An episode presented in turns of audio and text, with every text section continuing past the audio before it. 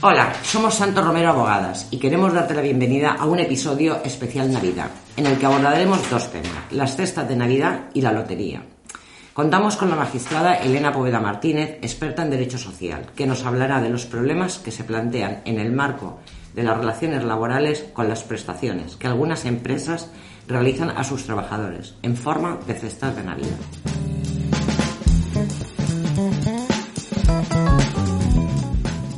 Bueno, sin más, os damos paso a escuchar a Elena Poveda.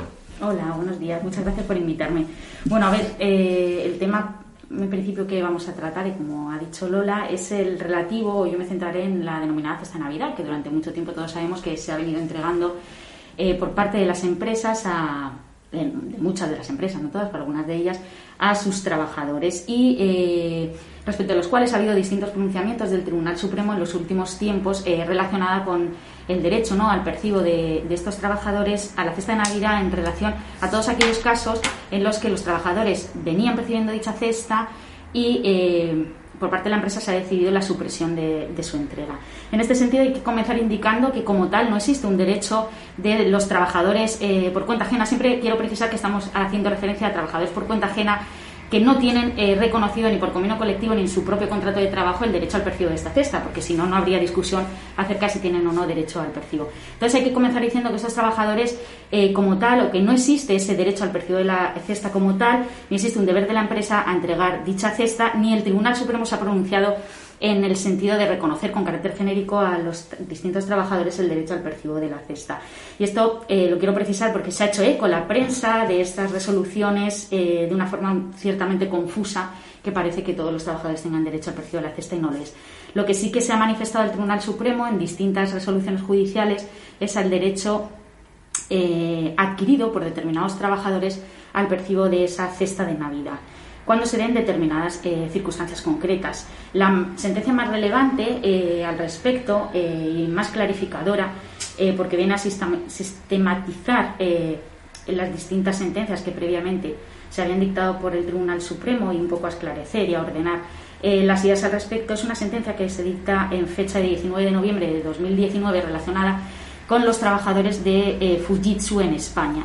Estos trabajadores venían percibiendo desde el inicio de la actividad, de la, actividad empresarial la cesta eh, todas las navidades. Y llega eh, el año 2013 y eh, la empresa comunica a estos trabajadores que ya no van a percibir la cesta de navidad ese año por motivos económicos. De modo que la representación sindical de los trabajadores interpone la correspondiente demanda y se pronuncia la Audiencia Nacional y acaba pronunciándose el Tribunal Supremo en casación ¿Qué dice el Tribunal Supremo en relación con estos trabajadores y qué dice en relación con el resto de trabajadores en general, por ser de aplicación general? Dice que estos trabajadores, como venían percibiendo desde tiempo inmemorial, de manera persistente y continuada, esta cesta de Navidad eh, y esa entrega de la cesta se hacía con pleno conocimiento y voluntad de la empresa y con una finalidad explícita de beneficiar a los trabajadores como tales, pues esta cesta de Navidad o estos trabajadores habían incorporado o habían adquirido ese derecho a percibir la cesta y se incorporaba a su relación laboral como lo que en, materia laboral se conoce como una condición eh, más beneficiosa. Pero el propio Tribunal Supremo viene a reconocer en esta sentencia que eso no quiere decir que todos los trabajadores que vienen percibiendo una cesta de Navidad por sus respectivas empresas tengan derecho a percibir tal cesta en todo caso. ¿Por qué? Porque hay que analizar el caso concreto. Habrá que analizar si en cada caso esa cesta se venía percibiendo eh, con eh, los requisitos que exige la denominada condición más beneficiosa o que permiten considerarlo como un derecho adquirido por los trabajadores. ¿Esto qué es? Pues una sucesión de actos durante eh, mucho tiempo, de manera constante y reiterada durante años por parte de la empresa y que además se haga con esa voluntad por parte de la empresa de incorporar este derecho o a, la, una voluntad inequívoca de la empresa para incorporar eh, dicho percibo a las condiciones laborales del trabajador. Solamente en estos casos eh, se puede considerar que se habría adquirido este derecho. Por ello, eh, no solamente hay sentencias, no solamente del Tribunal Supremo, sino también de otros órganos judiciales que vienen a reconocer este derecho, sino que también hay otros que vienen a decir que efectivamente no, mm, ese, ese percibo de la cesta no se incorporado a la relación laboral como tal y que por lo tanto no existe ese derecho a continuar adquiriéndolo. También quiero precisar que el hecho de que eh, se perciba esta cesta de Navidad y se considere como parte o como uno de los eh, elementos de la relación laboral dentro de una determinada empresa no implica que no se pueda suprimir dicha cesta de Navidad, sino que habría que acudir al procedimiento de modificación sustancial de las condiciones de trabajo, que ya exige unos requisitos formales eh, que se prevén en el Estatuto de los Trabajadores para dicha supresión, porque no existe un derecho perpetuo de los trabajadores a la percepción de dicha cesta. Yo tenía, tengo una duda. Me imagino que, en, esta, en esta época de pandemia puede repetirse la situación pues, del año 2008 que se arrastró mm. hasta el 2013. ¿Qué, ¿Qué, tiene que hacer un trabajador si bueno, venía percibiendo su cesta Navidad y eh, este año pues la empresa decide unilateralmente suprimir dicha, dicha, cesta? ¿Tiene que acudir a los tribunales? ¿Cuánto plazo de tiempo tiene para ello? Eh, a ver, el, procedimiento a través del cual se articula la solicitud de, la denominada cesta o el reconocimiento de este derecho es un, es un procedimiento de reconocimiento de derechos que se prevé en el Estatuto de los Trabajadores, que está sometido al plazo general de un año para el ejercicio eh, de la acción. Lo cual no quiere decir que si hace más de un año que se dejó de percibir la cesta de Navidad eh, no se pueda reclamar, porque de hecho la propia sentencia esta que hemos indicado 2019 también incide en el aspecto de la prescripción y es que si durante, por ejemplo, en este caso se dejaba de percibir la cesta en el 2013 y se acudía a los tribunales en el 2016. ¿Por qué? Porque si durante todo ese periodo de tiempo se ha venido reclamando, se han venido realizando actuaciones relacionadas con la reclamación de esa cesta de Navidad que no fructifican y que acaban eh, en una reclamación, una demanda ante los tribunales, el Tribunal Supremo ha considerado que no existe esa prescripción porque ha habido un ejercicio o un intento de ejercicio y de reclamación de ese derecho eh, a los tribunales. El procedimiento es el procedimiento de reconocimiento eh, de derechos. Si todos aquellos que tienen ya reconocido el derecho, eh, como hemos dicho, incluso cabe la posibilidad de que los trabajadores tengan o bien en convenio colectivo o en su propio contrato de trabajo reconocido el derecho al percibo de la, de la cesta de Navidad. Entonces, en ese caso, si se suprime el procedimiento adecuado sería el de modificación sustancial de condiciones de trabajo del artículo 41 del Estatuto de los Trabajadores, que está sometido a un plazo más corto eh, de, prescripción.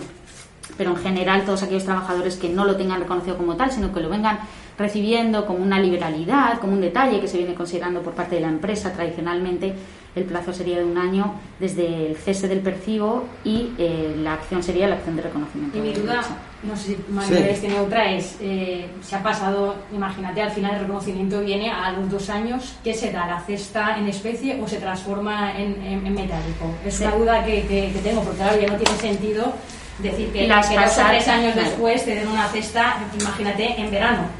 No, las pasadas entiendo que se daría el equivalente económico y luego se te reconoce, en realidad reconoce el derecho al precio de la cesta o su equivalente económico.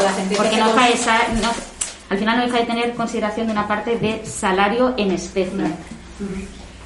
Yo quería hacerte una pregunta. En, en la actual situación en que nos encontramos, en aquellas empresas que, por ejemplo, tienen trabajadores en ERTE y tienen reconocido Mm, la entrega de, una cesta de Navidad al resto de los trabajadores. Este derecho alcanzaría a aquellos trabajadores que o bien están en ERTE o durante la relación, la, durante el tiempo de esa relación han estado en ERTE.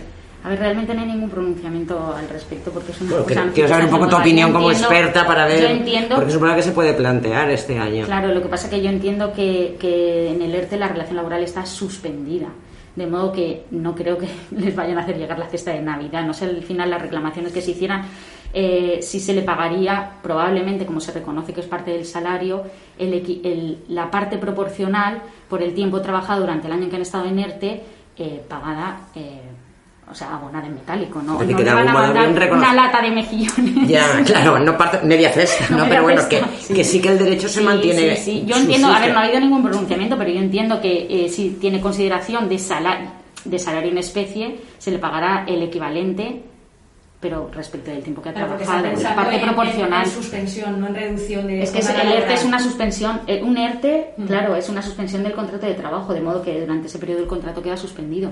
Entiendo que durante ese periodo de tiempo no se devengaría o no se generaría el derecho al percibo, pero sí respecto al resto del año que se ha trabajado, de modo que se pagaría en proporción. Entiendo. Muy bien. Pues, de todos modos, a lo mejor hay pronunciamientos al respecto en, bueno, sucesivos. En nuestros sucesivos sí, haremos otro para ver qué ha pasado con el tema de los navidades que vienen. Navidades que vienen. Aprovecharemos las sentencias post-crisis.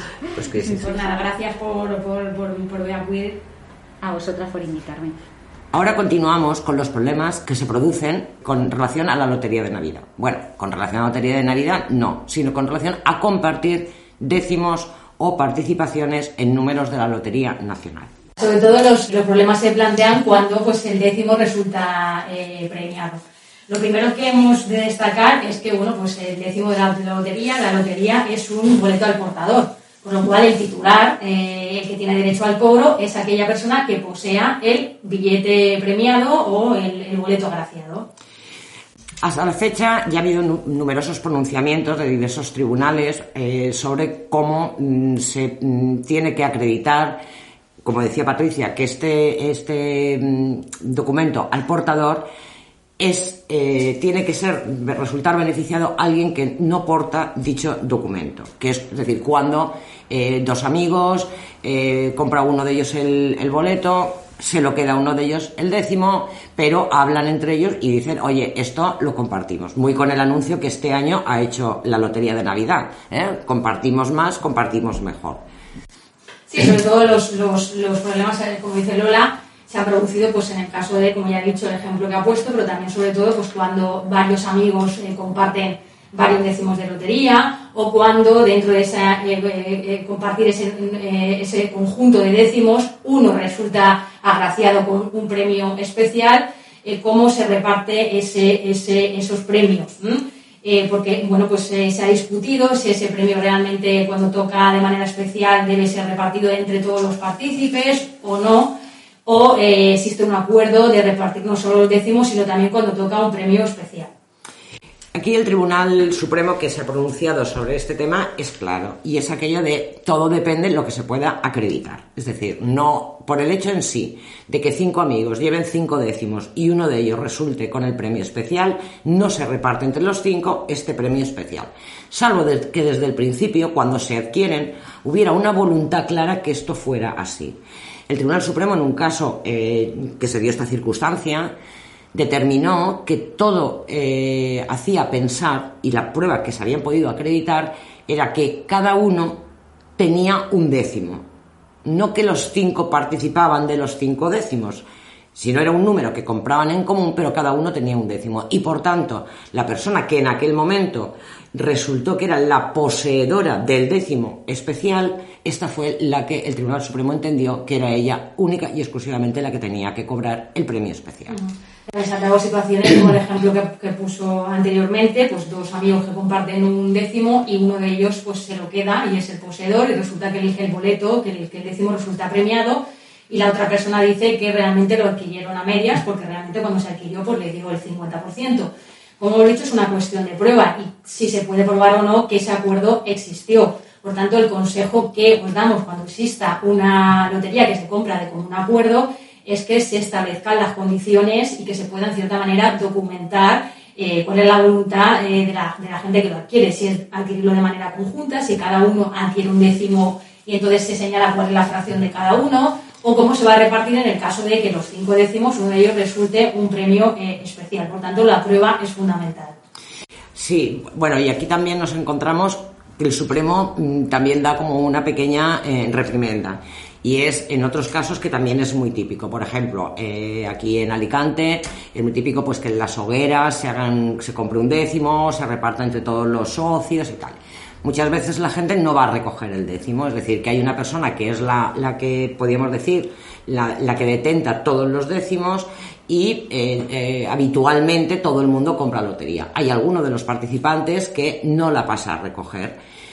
Eh, y la paga a lo mejor pues cuando han pasado 10 sorteos y paga todas juntas y tal. En estos casos el Tribunal Supremo lo que viene a decir es, oiga, usted también tiene que tener un deber de preocuparse por su décimo de lotería.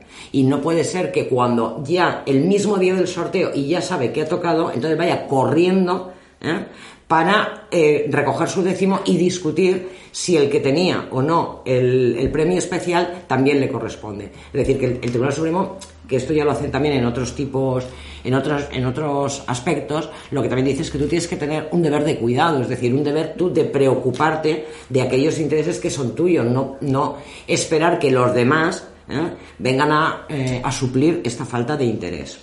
Yo creo que hoy en día también con los medios, eh, bueno, pues con, los, con las redes sociales o con el tema de WhatsApp eh, es más fácil probar pues eh, que el décimo está compartido, pues mandando la foto común al grupo y ahí se puede especificar las condiciones. Pues antes era más típico pues hacer fotocopias del décimo, establecer en el décimo pues el número de los participantes con su DNI por tanto, la recomendación por parte nuestra es bueno, pues que, se, que, se, establezcan medios para poder probar, en el caso del premio, que ese premio pues, es un premio eh, conjunto.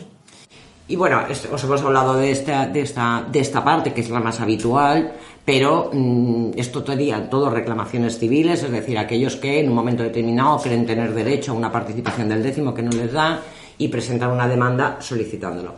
Pero también se puede dar eh, unas figuras penales en, en, el tema de los décimos de lotería, es decir, puede ser desde aquello de el hurto, es decir, bueno, alguien que en un momento determinado, al descuido de la persona depositaria del, del décimo, lo coge y luego mm, intenta ir a cobrarlo, esto mm, si se puede acreditar que es así, sería un delito de hurto bien, en otros casos que sabiendo dónde está el décimo, pues se fuerza el lugar, pues bien el cajón o el armario donde está depositado el décimo y estaríamos hablando de un delito de robo.